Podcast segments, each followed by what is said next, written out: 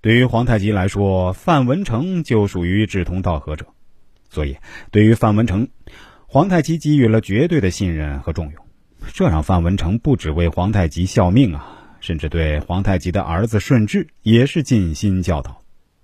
第四，奸小惑微的人用避逆决断，避逆啊就是隐藏隐瞒，当然这里并不是说犯了小错就为他隐瞒起来。而是用心来庇护他，让他自我醒悟。人不会十全十美，但是个人人品没什么问题，却吹毛求疵的责怪他，只能激起他的叛逆之心。所以给他一个台阶，他就会求之不得。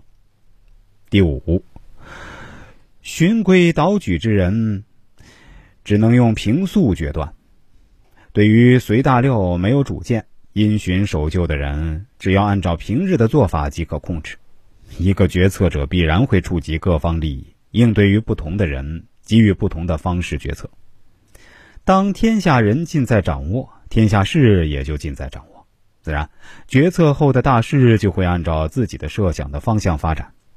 此外，鬼谷子还提出，这几个方面是相互联系的，在分别进行的时候。使用阳谋要注意坚守如一，不能朝令夕改；行阴道要注意把握个人意向发展，避免对方狗急跳墙，事态脱离自己的掌控；而避逆平素上，则是要注意紧密观察，避免小祸患成大祸患，随大流的人倒戈相向，投奔他人。值得一提的是，心术的较量更适合于想做大事并稍有小成就的人。正如晚饭吃什么不叫决策，但是当吃什么涉及大人物时，很有可能成为决策风向标。当然，决策不仅仅涉及大人物，普通人也会受到决策的影响。一个平时不看政治新闻的人，并不意味着他就能远离政治的影响。所以，多多关注上层的风向标，对于普通人来说会生活的更好。打个简单的比方。小平同志南方讲话时，当时很多普通人都看到了这一发展的风向标，而最早到深圳创业的人都有很大的财富收获。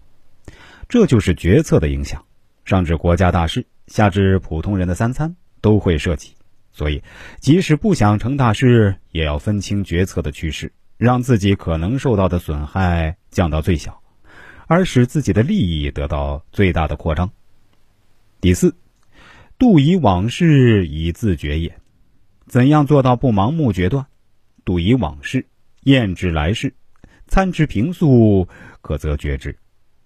公王大人之事也，威而美名者，可则决之；不用费力而已成者，可则决之；用力犯勤苦，然而不得已而为之者，可则决之；去患者，可则决之；从福者，可则决之。